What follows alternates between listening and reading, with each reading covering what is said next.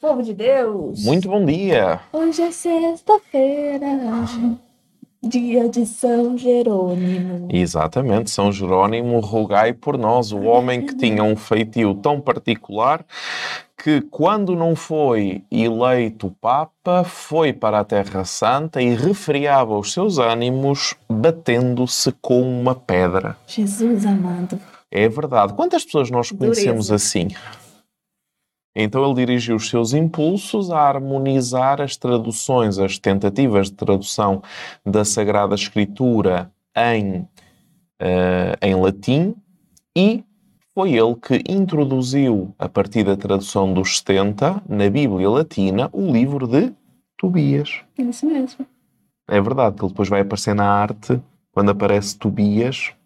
É, quando a gente fala dos santos, né? Parece que é. Eles nem pisavam nesse chão. Ah, exato. É, é a, ideia, é a ideia de santidade, aquela ideia Nem mitológica de santidade, em que de alguma forma desce do alto dos céus uma força que os eleva ou coisa parecida, Mas é um padre que. quando é tudo ao contrário. É um.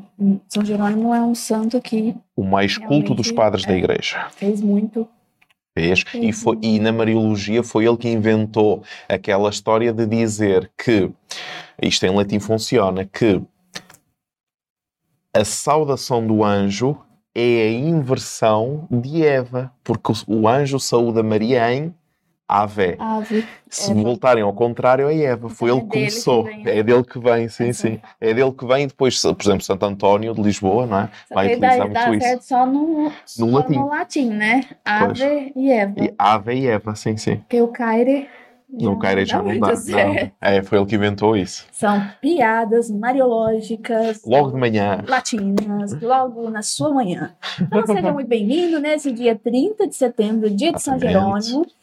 É o último dia do mês? Hum, É. é. Último dia. E amanhã é dia 1 de outubro, dia que meu irmão vai se casar. É. Dia de Santa Terezinha. Graças sábado a de Deus. Nossa Senhora. Amém. Vamos iniciar o nosso podcast, porque a gente tem algumas notícias para você nesse podcast Número número 150. 150. Uh! Em nome do Pai, do Filho e do Espírito Santo. Amém. Ave Maria, cheia de graça, o Senhor é convosco. Bendita sois vós entre as mulheres. Bendito é o fruto do vosso ventre, Jesus. Santa Maria, Mãe de Deus, rogai por nós, pecadores, agora e na hora da nossa morte. Amém. Amém. São Jerônimo, Rogai por nós. Em nome do Pai, do Filho e do Espírito Santo. Amém. Amém. Então, mais uma vez, sejam todos muito bem-vindos ao nosso podcast número, meu Deus do céu, 150. O que, que é isso? O que é que existirá para dizer acerca de Nossa Senhora? Quase nada. E nem começamos. E vocês Nem que estão começamos, participando é conosco verdade. desses podcasts, o que, que vocês estão percebendo? Nós já fizemos 150 podcasts. Vocês acham que ainda tem muito mais coisas para se falar sobre Nossa Senhora? Quero saber de vocês aqui nos comentários. Não, eu acho que já está acabando, não vai ter muita coisa ainda para se falar, não. Ou quanto mais vocês conhecem, mais vocês veem que nós não sabemos de nada ainda, temos muito ainda para dizer sobre Maria e tudo aquilo que a ela está envolta. É, dois mil anos de tradição sobre a mulher mais representada e mais falada do mundo inteiro, de toda a humanidade. A quantidade de registros que existem acerca de Maria é algo completamente colossal e nós, sabem, pertencemos a uma cultura que quer nos ensinar isto. Antes de nós, não interessa, o mundo começou connosco e connosco há de permanecer. Bem, não é bem assim que funciona. E nós caminhamos durante todos esses últimos, mais ou menos os últimos 10 dias, falando sobre a iconografia cristã barra mariana. E, e com isso engloba a história da nossa igreja, a história da nossa fé, a história da nossa memória, História da, da cultura da ocidental. cultura ocidental. E nós fomos falando sobre até títulos, né, marianos durante esses dias, Até títulos marianos, como sim. rainha, por exemplo. né? Rainha, sim. E hoje nós vamos finalizar essa primeira parte da arqueologia ou da iconografia cristã mariana com um título que hoje nós usamos, inclusive aqui na galeria, ela é a mais, foi sempre a mais famosa, Foi sempre a mais né, famosa, que é é a verdade. Virgo Orans, ou a Virgem Orante. E aí a gente, antes de falar da Virgem Orante, nós vamos é, recordar alguns títulos que nós, quando rezamos, Uhum. chamamos Maria. Exatamente. Maria como intercessora ou Maria como advogada, né? na Salve Rainha tem muito esta, eh, esta nomenclatura, eh, mas isso não começa ontem. Mas antes de você começar, eu queria perguntar para vocês. Eu sei que muitos de vocês são professores, foram professores, são professores aposentados, ah, muitos de vocês são catequistas. E se eu chegasse para você e falasse assim: olha, eu queria que você baseasse, né, me, me fizesse um, um argumento embasado sobre a questão de Nossa Senhora como intercessora. Por que, que nós podemos chamar Nossa Senhora de intercessora? Né? Pode parecer muito óbvio, né? Mas talvez não seja assim. Aí eu queria que vocês me respondessem. Baseado em que que nós chamamos Nossa Senhora de intercessora? Talvez as respostas, porque eu já fiz mais ou menos essas perguntas, a gente pode recorrer, por exemplo, às bodas de Caná, que pode, né, pode acontecer de recorrer às bodas de Caná, que mais? Assim, rápido, de forma rápida, quando a gente fala de Nossa Senhora como intercessora. É, no- normalmente é bodas de Caná. Bodas de Caná, né? E até é, Pentecostes. Pentecostes, É. também. Então a gente pega esses dois, é, esses dois trechos da Sagrada Escritura, né? As bodas de Caná e lá em Pentecostes, e utilizamos ambos para falar da questão da intercessão de Nossa Senhora. Só que agora a gente quer apresentar para vocês algo, um passo a mais Exatamente. um Ou- degrau a mais para poder embasar a questão Isso. de Nossa Senhora como intercessora, como advogada. Exatamente, porque o problema que nós estamos a, a encontrar hoje é que o óbvio de há séculos atrás, hoje não- continua a não encontrar eh, a não encontrar espaço, como vamos ver agora nesta figura. Porque reparem, vocês agora pensem comigo. Por questões, vamos dizer, ideológicas, criou-se um abismo na memória, o chamado genocídio da memória. Não somos educados a uma memória, então, por exemplo, esta imagem que nós estamos a ver da Virgem Mãe que reza no meio dos onze apóstolos de São Matias e São Paulo, no mosteiro de Santo Apolónio em Baviti, eh, que é do século VI, é uma imagem perfeitamente concordante com tudo aquilo que nós dissemos até agora. Ou seja, alguém do sexto século, eh, Santo Agostinho tinha falecido nem há um século, vai ou vê esta ábside, olha e diz claramente, então isto temos o Cristo Pantocrator, Pantocrator no mais alto dos céus, aqui temos uma espécie de, se quisermos, eh, proclamação dogmática em como corresponde à descida à teofania, não, neste caso à epifania, não é? Manifestação sobre a epifania de Maria que apresenta o menino para o mundo, corresponde o contrário, que é a subida de Jesus para o mais alto dos céus. Reparem, estamos aqui perante o chamado tempo da Igreja. Ou seja, enquanto Jesus existe nesta terra conosco, é manifestação de Deus. Mas depois ele sobe ao mais alto dos céus, vem o Espírito Santo sobre a Igreja, o Paráclito, e aí temos a Igreja Apostólica que testemunha a ressurreição, o mistério pascal, no fundo, de Cristo. Então, para eles era normal ver Maria no centro, neste movimento de encarnação, ascensão. Era normal. Hoje já não é. Nós hoje já entramos num esquema em que apenas se diz intercessão, automaticamente se vão buscar as polémicas que já foram resolvidas com mais de 400 anos, vai-se atirar à cara novamente, Uhum. dizendo mais ou menos isto. Quem morreu não intercede, Sim. que é a versão protestante. Versão católica. Aqueles que intercedem salvam os terrenos que ainda cá estão. Qual é o problema? se não existissem esses que intercedem, existia ou não existia salvação? Existia salvação.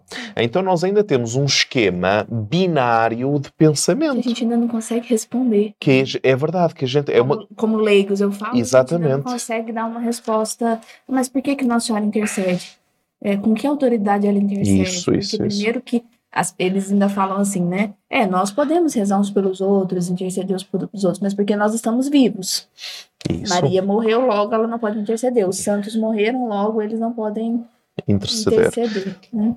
Então nós temos aqui um problema que é a nossa incapacidade geral de conhecimento escatológico. Porque nós deixamos de conseguir interpretar corpo, revelação, fé, e nós ainda estamos presos num sistema de rezar pelas almas do purgatório para que vão para o céu. É ótimo o sistema? Claro que sim. Mas o que é que significa na fé? A incapacidade de compreensão não resiste às perguntas que são feitas.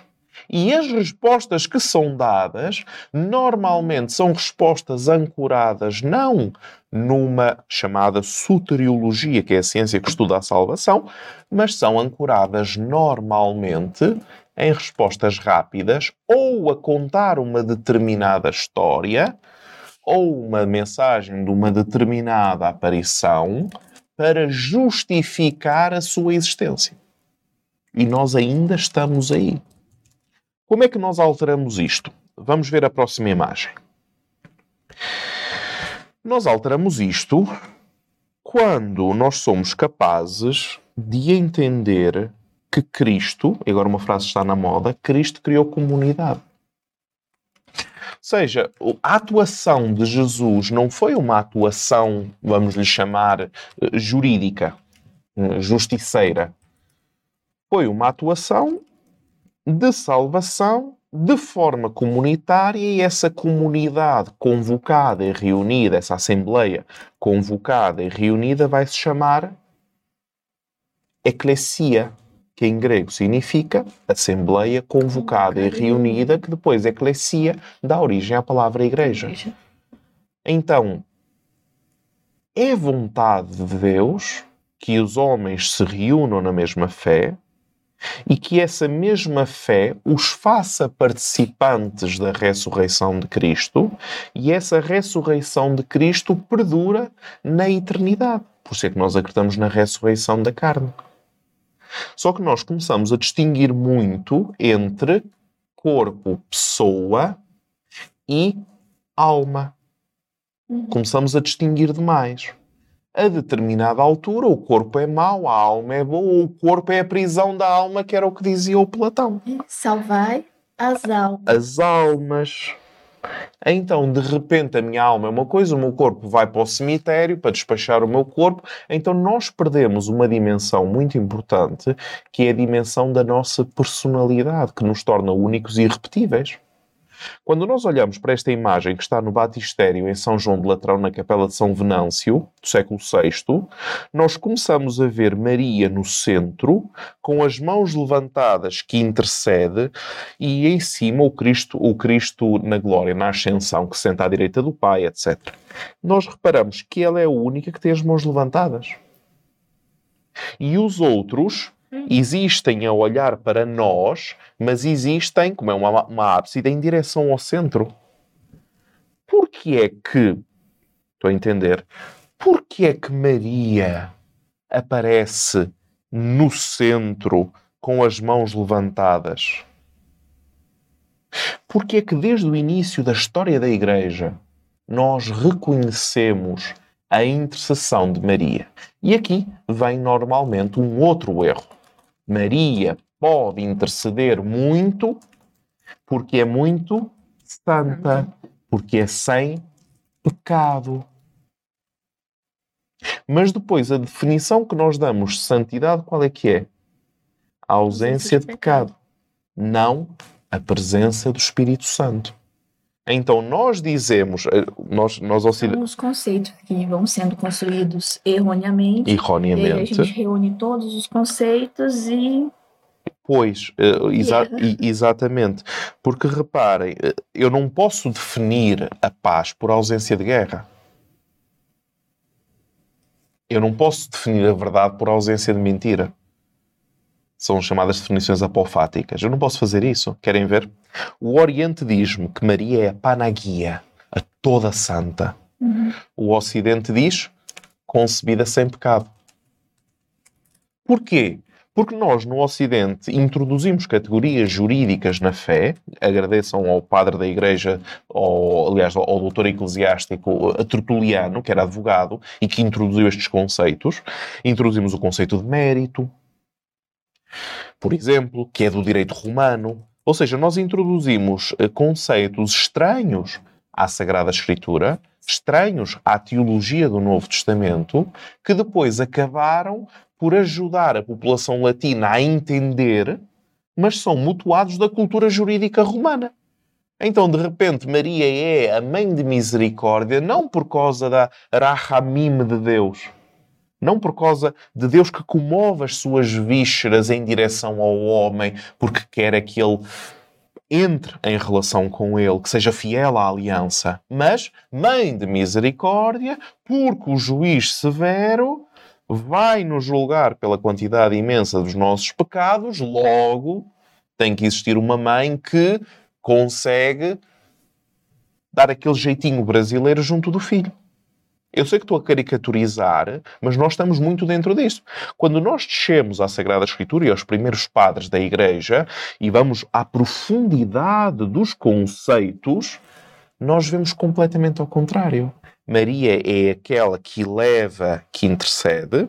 Porquê? A orante, é? a gui- a agiosoritissa, em, eh, para, o, para o mundo eh, oriental, grego. Porquê? Porque é aquela que tem maior relação com o Espírito Santo e reparem como está construído esse mosaico. Infelizmente construíram um altar à frente do mosaico, tapou razão pela qual as fotografias têm que ser sempre laterais. Mas é o século VI. Então, Maria é aquela que intercede por causa da sua relação com o Espírito Santo. Então, os cristãos, desde o início, entenderam que Pentecostes, Ascensão, na arte, desde o início, Maria está no centro, relaciona-se com o Paráclito, relaciona-se com a Igreja, porque a Igreja é sim uma assembleia convocada e reunida. Mas o que é que cola a Igreja? Quem é que convoca e a mantém unida? Espírito. O Espírito Santo. Então, quando é Maria que intercede, não é a sua santidade diretamente, agora vamos ver outra imagem, não é a sua santidade diretamente que intercede, é a sua. Não é a santidade que, que gera, que consola o coração de Deus para que Deus age em Exatamente. nós. Não é por causa da santidade de Maria. Ela é- Ela é toda santa? Óbvio. Mas não é por causa da questão da santidade dela que ela comove Deus. Exatamente. Pela tamanha presença do Espírito Santo. A sua cooperação na obra da salvação é tão grande que ela é vista desde o início da Igreja como personagem absolutamente central. Ela é a que caritomenê, por isso. E agora pensem comigo. Nós vamos à primeira arte cristã, à mais antiga arte cristã, como fizemos o percurso ao longo destes dias, e Maria está lá e é central e ela que apresenta o filho. E ela com os braços levantados em Virgem Orante. Nós saímos das catacumbas, vamos para os edifícios públicos chamados igrejas, quatro paredes, como nós co- conhecemos hoje. Já no, século, no início do século IV, Maria está nas ábsides. Ah, eram muito devotos de Nossa Senhora. Ao contrário, eles compreendiam o DNA do mistério cristão. Muito além da questão Mas da muito. devoção. Né? Enormemente. Ela é, mas enormemente. Somos nós que depois arranjamos confusões em relação a isso por políticas, minha gente. Não tenham, não é por amor a Deus que se arranjam confusões na fé. É por políticas, jogos de poder e dinheiro. Não é outra coisa. Não tenham ilusões. Como quase tudo. Pensem.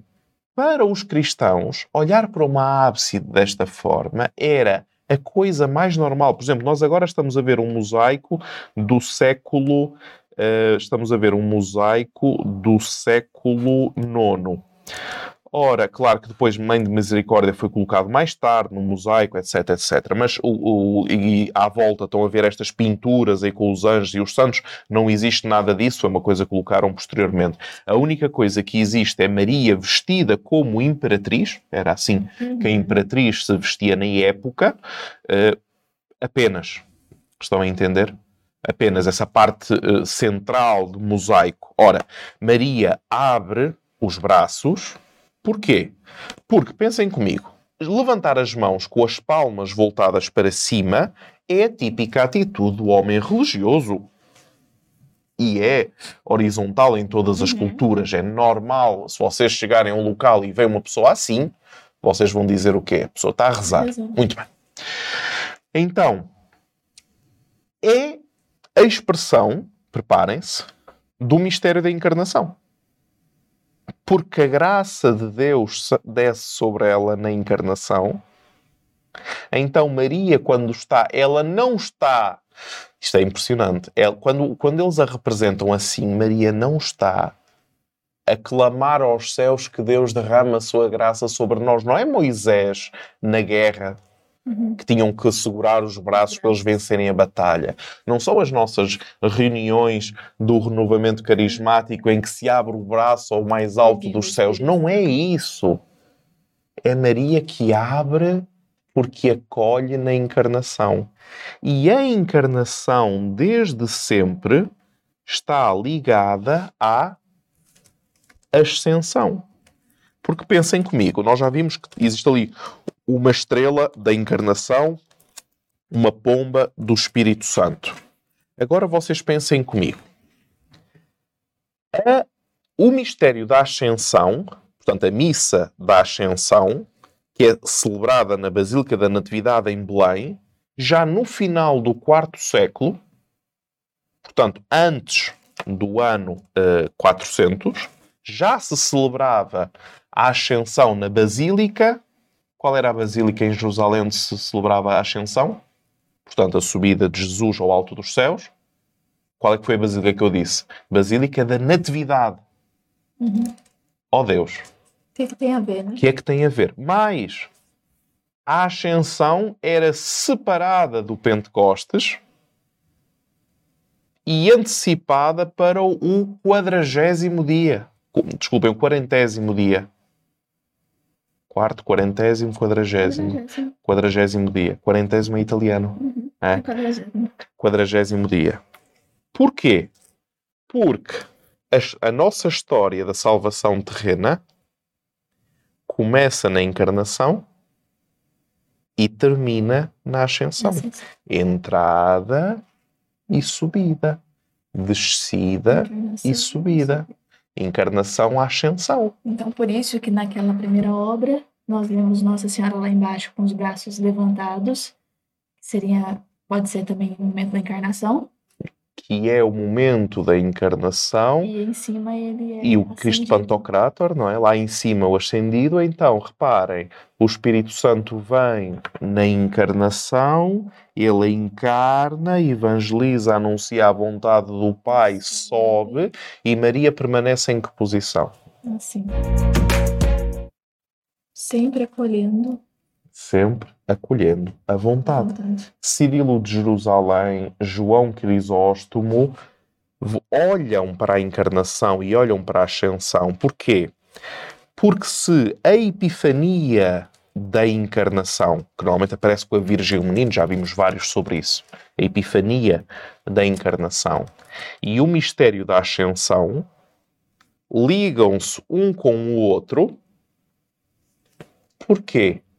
Porque sem a resposta do homem, sem o acolhimento do homem, sem a disponibilidade da pessoa de fé, não vale a pena que Deus encarne. Querem ver? Ah, Daniel, então, mas Deus encarnava. Não. Querem ver? Vamos pegar no Legião, aquele que tinha muitos demónios dentro dele em Gerasa. Se vocês olharem para o texto, e nós na, no curso de Demonologia fizemos esse, eh, tivemos dois, duas aulas só para isso. O que é que acontece? Jesus chega, eh, é apresentado legião, o demónio diz o que é que tens a ver connosco, ele pergunta-lhe o nome, quem sois, somos legião porque somos muitos. O homem é exorcizado por Nosso Senhor Jesus Cristo, expande o reino dos céus porque ele começa a anunciar à população local que tinha sido liberto. Portanto, o demónio que se apresentava como aquele que não resiste à ordem de Jesus. Mas depois de Jesus ter executado aquele exorcismo, aparece a população que diz a Jesus: Não venhas para aqui, vai-te embora. Qual é o único obstáculo à ação de Deus omnipotente? Bom, tá, tá bom. A vontade do homem. Porquê? Porque Deus não pode obrigar ninguém a amá-lo. Só não é amor. Uhum. Deus seduz, atrai. Então, o acolhimento permanente de Maria da vontade do Pai é a resposta humana ao ensinamento de Jesus que ele mesmo diz por várias vezes: Eu vim ao mundo para fazer a vontade do meu Pai. No Jardim das Oliveiras, Pai, se for possível, afasta de mim este cálice, mas não se faça a minha vontade, mas a tua. Então, toda a intercessão, toda a oração, não é dizer ao Pai para olhar para aquela pessoa. É mais profundo do que isto. É acolhermos a vontade do Pai e que aquela pessoa acolha a vontade do Pai. Essa é a verdadeira intercessão. Essa é a verdadeira intercessão. E é profundo. E é profundo. Então reparem, para além disto, a ascensão não é o termo final. A ascensão, a elevação, glorifica-me ao Pai, agora chegou a minha hora, etc. Para além de ser, o, portanto, o momento em que Cristo volta para o céu e conclui, não é? Parte terrena, é também o nascimento da igreja. Daniel, só um ponto antes de você falar sobre a questão do nascimento da igreja, que a gente ainda está na é, encarna- relação encarnação ascensão e agora a gente vai para o nascimento da igreja. Mas nesse meio, então a gente falou da questão da intercessão de Maria, né? E a gente pode também pensar na questão da, da intercessão que nós fazemos. Quando eu rezo por alguém, por exemplo, alguém me pede oração, né? Estamos todos rezando pelas eleições, por exemplo. Estamos todos rezando é, por uma pessoa que está doente. Então, essa intercessão que nós fazemos, muitas vezes também é de forma errada. Porque se tudo baseia-se na maior intercessora, na maior intercessão que é a encarnação, né? Que é Maria, então a nossa intercessão também tem que ser para que Deus faça a vontade dele naquela pessoa. Para que aquela pessoa acolha a A vontade de Deus. Deus. Que esse é que é o drama. Não é para que Complicado, né? cure aquela pessoa. Isso, porque a nossa intercessão normalmente é direcionada. Deus faz isto àquela Faz pessoa. isso pessoa, cura aquela pessoa, dá emprego àquela pessoa. Esse tipo de intercessão, assim, né? Me ajuda a pagar essa conta. Por exemplo. Normalmente, né? É direcionado. Uhum. Então, uma intercessão de forma evangélica, coerente, é para que Deus faça a sua vontade. É para que aquela pessoa esteja disponível a que Deus de faça nela. Faça a cura, faça o emprego, até faça a prosperidade. Mas que aquela pessoa esteja disponível a acolher a vontade de Deus. Porque senão Deus é um disco dos pedidos. Vocês têm no Brasil o disco de pedidos. Que é na rádio, ligava-se para a rádio e dizia-se: Eu quero ouvir a música tal. E eles tocavam música tal. É discos pedidos. Mas porque a gente ainda não compreende a questão da vontade de Deus, né? Hum. que esse é outro porém. Não, nós se trocasse. Eu às vezes, claro, eu o que eu vou dizer é cáustico, mas eu às vezes penso que se nós trocássemos a palavra Deus por eh, uma outra coisa qualquer, parecia mais uma divindade pagã como todos os outros que faz aquele, aquele jogo de cintura, daquele que é mais amigo, então fazem o jeitinho para que isto corra bem e tal, quando não é. Minha gente, todos nós vamos morrer e ter problemas de manhã à noite. A diferença está temos uma direção, sabemos porque é que está a acontecer, ou somos simplesmente conduzidos pelos eventos? Isso, porque aí a gente coloca tudo na conta de Deus. Ah, isso é. Então, eu, meu filho precisa de um emprego. Ok, está procurando emprego. Ok. E aí eu rezo pedindo a Deus para que ele consiga um emprego.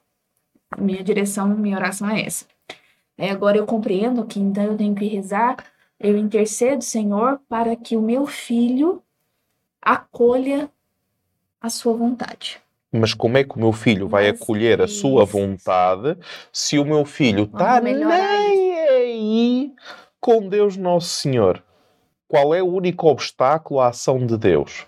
A disponibilidade humana em acolher a sua E revelação. Deus, Respeita. nessa intercessão, de- o que, que Deus faz? O Deus, Deus quer sempre o bem do homem. Então, ele dá direções, ele dá inspirações, Dá? ele dá pessoas do nosso Dá lado para nos orientar, para nos direcionar.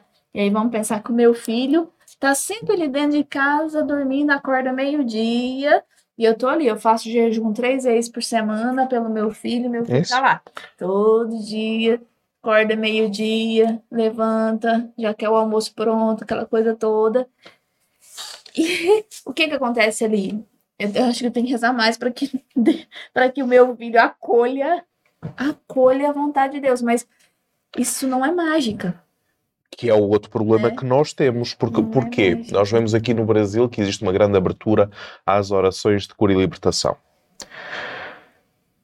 Vocês veem, portanto, um possuído, não é?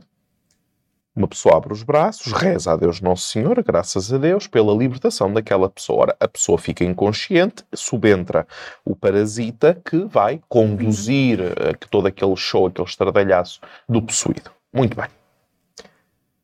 Mas temos aqui um problema. Nós não estamos a combater nem a converter possuído. Nós estamos a expandir o reino dos céus que não tem espaço para a presença demoníaca. Nós não estamos a lavar o copo. Nós estamos a encher o copo de Espírito Santo. Quem não Ok. sabe outra coisa. Mas depois a pessoa acorda. Quando estamos em casos de possessão. Uhum. Mas depois a pessoa acorda. E até se vai sentir bem. Mas se não existe conversão na pessoa, se a pessoa não está disposta a acolher o Evangelho, Volta sete. razão pela qual Jesus alerta para isto. O exorcismo existe em todas as expressões religiosas. Mas no caso cristão, o exorcismo corresponde à expansão do reino dos céus. Mas o reino dos céus exige uma disponibilidade da pessoa para que Deus faça nela. E uma disponibilidade da pessoa para querer fazer a vontade do Pai. Se isto não existe, ou se essa vontade do Pai é reduzida a um conjunto de atos exteriores, poderosíssima novena para alcançar a sua prosperidade. E a gente depois vai a ver e a pessoa comete argoladas económicas umas atrás das outras. Acorda ao meio-dia, eh, sei lá, vive de subsídios ou coisa parecida, não quer, não quer, não está nem aí. Não procura, não, Não procura, não faz. Então, quando falamos em desenvolvimento integral da pessoa humana como objetivo da antropologia cristã, ou seja, a pessoa é em direção à plenitude. Certo? O que é esta plenitude hoje? Desenvolvimento integral da pessoa E a humana. pessoa, né? E a Deus não pessoa salva toda. a alma, Deus salva a alma, o corpo, A a pessoa pessoa. inteira. Se não salvasse o corpo, para que é que nós queremos a ressurreição da carne? Porque é que era importante Fica lá no céu e. E porquê é que na Eucaristia nós temos o corpo de Cristo? Se a questão do corpo não interessasse para nada. e ele ressuscitou. E eles viram-no corporalmente. Não limitado a um corpo que atravessava as portas. ter voltado para o céu ao Exatamente. de Deus, né? Qualquer coisa assim. Deus coisa encarnou. assim. Nós continuamos a, a- a criar uma, fá- uma fábula à volta disto que vai contra a Sagrada Escritura, porque nos é cómoda. É cómodo que a realidade à minha volta melhore sem que eu mude. É cómodo. Já repararam? Mas quando nós vamos a esta gente, que são os nossos antepassados, que nos deixaram herança, meu Deus, e nós olhamos para isto, nós começamos a perceber que afinal eles tinham entendido muito mais do que nós acerca da fé e acerca da presença de Maria dogmaticamente na fé. E nós continuamos perdidos em discussões e confusões. E ninguém quer aprender com Maria. É. Por isso é que a Mariologia está como está. Porque dói, porque obriga. E tudo é reduzido a um discurso moral. Sou bonzinho, Deus vai me dar coisas boas. Sou mauzinho, Deus vai me dar coisas más. E estamos no joguinho todos os dias. Então a intercessão é, resumindo isso tudo, né? A gente ainda vai falar muito sobre Uh. isso nos podcasts, nos cursos, mas resumindo, a intercessão tem um único sentido. Eu rezo, eu intercedo, como a mãe de Deus faz, o fez e faz, né? Para que eu ou aquele a quem eu intercedo, para quem eu intercedo, acolha A a vontade. vontade de Deus. Nós, na igreja, temos a oração dos fiéis. Uhum. A imagem da Virgem interceder corresponde à imagem da Virgem Igreja a interceder pelos seus fiéis. Mas quando intercede pelos seus fiéis, é Senhor Pai Santo, eu vos peço, pedi em meu nome e recebereis, pedi a meu Pai, não é? Eu vos peço, claro, em nome de Jesus, que os próximos ou o próximo eh, presidente deste país se deixe iluminar pela vossa divina vontade para buscar o bem comum para o povo brasileiro. Pronto. Essa é uma oração perfeita. É. Sem inserir nada mais nisso. É isto. A, a oração é Exatamente, a oração é essa. essa. Que ele se abra à luz do teu espírito. Exatamente, é esta. Então, quando nós começamos a entender isto, a nossa vida espiritual muda, porque a nossa vida espiritual não é um compartimento estanque dentro de nós, mas começa a entrelaçar-se com as pequenas e concretas coisas do dia a dia na nossa vida. As pequenas coisas. É isso. E isso é desenvolvimento integral do ser humano, que agora está na moda dizer isso, não é? Agora tudo é desenvolvimento pessoal, não é? Coach. e- não é? Só que isto é tão antigo como, como o tempo. Muito bem. A Virgem da Intercessão, portanto, a Virgem Orante, muitas vezes aparece com outros grupos de pessoas. Por exemplo, nós agora estamos a ver uma, uma imagem do século IX do século IX, em que tem a Virgem Maria com outras duas imagens à volta que eu agora não sei identificar. E o filho que diz ego sume, eu sou, e depois não consigo ler o que está em baixo, ego sum. Vocês se repararem, nessa imagem nós não temos Maria a, com os braços abertos. Uhum. Não está. Ela tá aqui, né? Exatamente. Mas nós temos Jesus com um braço com a palavra, não é? Eu sou, caminho, verdade e a vida, etc. E do outro lado, com Jesus, com a famosa expressão um só Deus em três pessoas, com a natureza divina e humana. Então, Maria segura quem? Cristo. E mais quem? Os filhos adotivos. Maria segura a Igreja, Maria segura os cristãos. Então, outra forma de intercessão, para além da oração dos fiéis, é um conceito que ainda hoje em dia eh, não entrou muito bem, que é o conceito de presença. Onde é que Maria habita? No céu, na terra, de vez em quando na terra. Quando nós não conseguimos entender que não temos categorias de espaço para a comunhão dos santos. Então não existe um lá em cima, cá em baixo. Uhum. Não há uma barreira de espaço. É a presença fora de um espaço, fora de um tempo, porque no infinito. Não é? No atemporal. Uhum.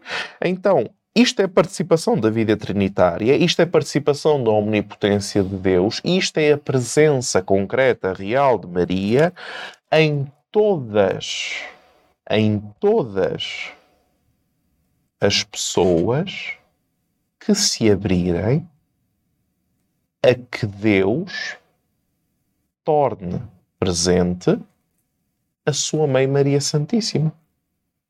Então, quem construiu este mosaico conhecia a intercessão de Maria como aquela que sustenta É. Cada cristão. E o cristão define-se por ser filho adotivo de Deus, muito bem. Ao ser filho adotivo de Deus, constitui-se enquanto igreja o novo Cristo, e é por isso que Santo Ambrósio cria esta imagem da igreja a partir da pia batismal, tal como Maria é mãe, a igreja é mãe.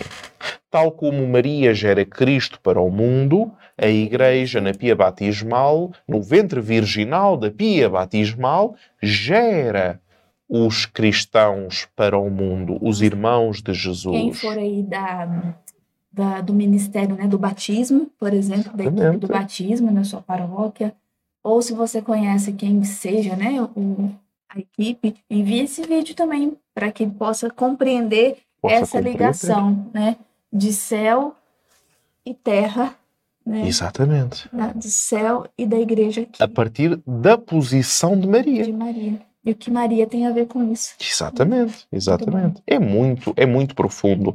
Passamos para a próxima imagem. E nós aqui começamos, eh, ou nós aqui caminhamos em direção, como sempre, e aqui vocês têm que ter muita, têm que ter muito discernimento. Estas imagens não são imagens de conotação afetiva. Estas imagens não têm que pertencer a cânones estéticos de eh, capacidade de pintura, Uhum. como um Carlo Marata, que temos atrás de nós, que é uma obra-prima. Estas imagens têm que falar dogmaticamente dos mistérios revelados. A revelação diz-nos, melhor, a palavra de Deus, diz-nos que Maria é sempre virgem, as três estrelas. Diz-nos que Maria aponta Só repetindo a questão da, da virgindade. Aqui peguei que nós vemos duas, né? Está no outro O ombro, sentido né? está no outro ombro, então vocês veem três estrelas. Então, quando perguntarem para vocês o que significa essas três estrelas, duas nos ombros e uma na testa, não é fé, esperança e caridade, né?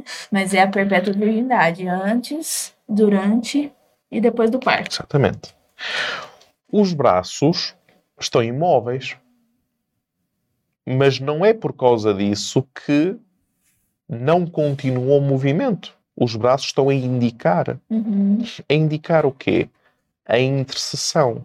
Se vocês pegarem na palavra intercessão e em vez de utilizar a intercessão como aquela que ajuda determinada pessoa a obter um determinado fim, e vocês colocarem, em vez de intercessão, a palavra direção, Uhum. direcionar para, no sentido de indicação, se vocês alterarem isso, a minha oração por você é ajudá-lo a se direcionar para fazer na sua vida a vontade do Pai.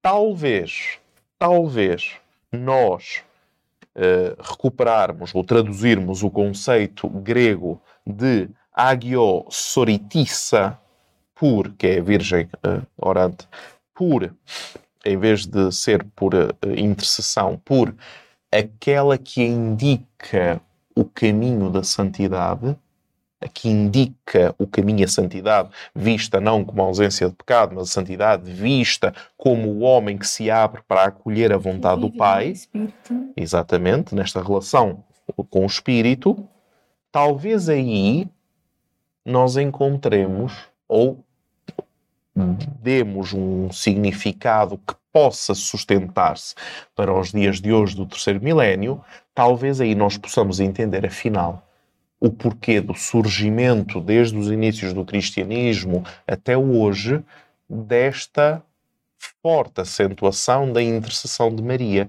em grego paraclesis, que também existe na missa, paraclese, descida do Espírito Santo, etc. Mas o, o, o importante é as palavras tentam significar qualquer coisa, né? alguma coisa. E muitas vezes esse alguma coisa ou esse conceito ao longo dos séculos fica tu- deturpado, permanentemente deturpado, porque foram acrescentados eh, situações polémicas associadas até desfigurar completamente o que ele significa e ficar escondido atrás de pré-compreensões. Maria, aquela que indica o caminho da santidade, o caminho do Espírito. E isto leva-nos a um tema que é a relação entre Maria e Espírito Santo. Mas isso será num próximo episódio. E quando será esse próximo episódio? Agora Ih. fica as nossas notícias finais, locos mariológicos. Então, finalizamos essa primeira parte do nosso podcast da Mariologia com o número 150. E aí vem uma notícia para vocês. Nos próximos dias, na próxima segunda até a outra sexta, depois na outra segunda até a outra sexta, nós estaremos em missão mariológica no Santuário Arquidiocesano de Aparecida, que fica na cidade de Contagem, que é uma cidade satélite de Belo Horizonte. Então, amanhã, domingo, né? Domingo, depois de votar, estaremos a caminho de Belo Horizonte. Então, pedimos a oração de vocês, né? Para que Deus faça realmente a sua vontade, né? No santuário. E vocês, a partir de segunda-feira, inicia a novena Nossa Senhora Aparecida, De manhã e à noite. de manhã e à noite. Na segunda, começa à noite. A partir da terça, é todos os dias de manhã. Então, todos os dias de manhã, é, sete e meia da manhã, nós teremos a Santa Missa com a homilia feita pelo padre, não, pelo professor Daniel Afonso. Padre não, não pode não, gente. pelo professor Daniel Afonso, todos os dias. Então, será uma formação mariológica de 20 a 30 minutos no máximo, uma homilia normal, né? Ah, todos os dias. Então, não deixe de participar e de fazer a novena de Nossa Senhora Aparecida conosco. Uma Então, novena mariológica. Novena Mariológica, talvez a primeira da sua vida. Então, a partir da segunda-feira da semana que vem, nós teremos a novena Nossa Senhora Aparecida e nós fazemos esse convite para vocês. E no dia 14, nós voltamos para cá Ok. e na outra segunda a gente recomeça o nosso podcast com o número 151. Upa, Upa, upa. upa, upa. De toda forma, amanhã, duas horas da tarde, nós temos aula. A nossa aula de Maria, filha de Israel, Maria, filha de Israel. onde é que a tradição se entrelaça com a Sagrada Escritura. Então vamos descobrir isso amanhã juntos Graças a Deus. na nossa última aula antes de irmos para Belo Horizonte. Então pedimos a oração de vocês e também a participação Uhum. nos próximos dias a partir da segunda-feira às 19h30. E que será ao vivo. noite. Será sempre ao vivo. Sempre então, ao vivo. nós vamos sempre mandando os links para vocês poderem participar conosco. No mais, não deixem de curtir esse vídeo, de quando ele acabar, faça um comentário, deixa marcado aqui o seu comentário sobre o que você achou desse podcast e também não deixe de inscrever no canal, tá bom? É isso, né? Dito isto, até amanhã. Amanhã, na aula, Às e 14. segunda-feira, sete e meia da noite, nós nos vemos no primeiro dia da novena e a partir da terça, todos os dias de manhã e à noite, nós nos vemos aqui. Exatamente. Ou seja, até amanhã. Até amanhã. Se Deus quiser. Deus. Tchau.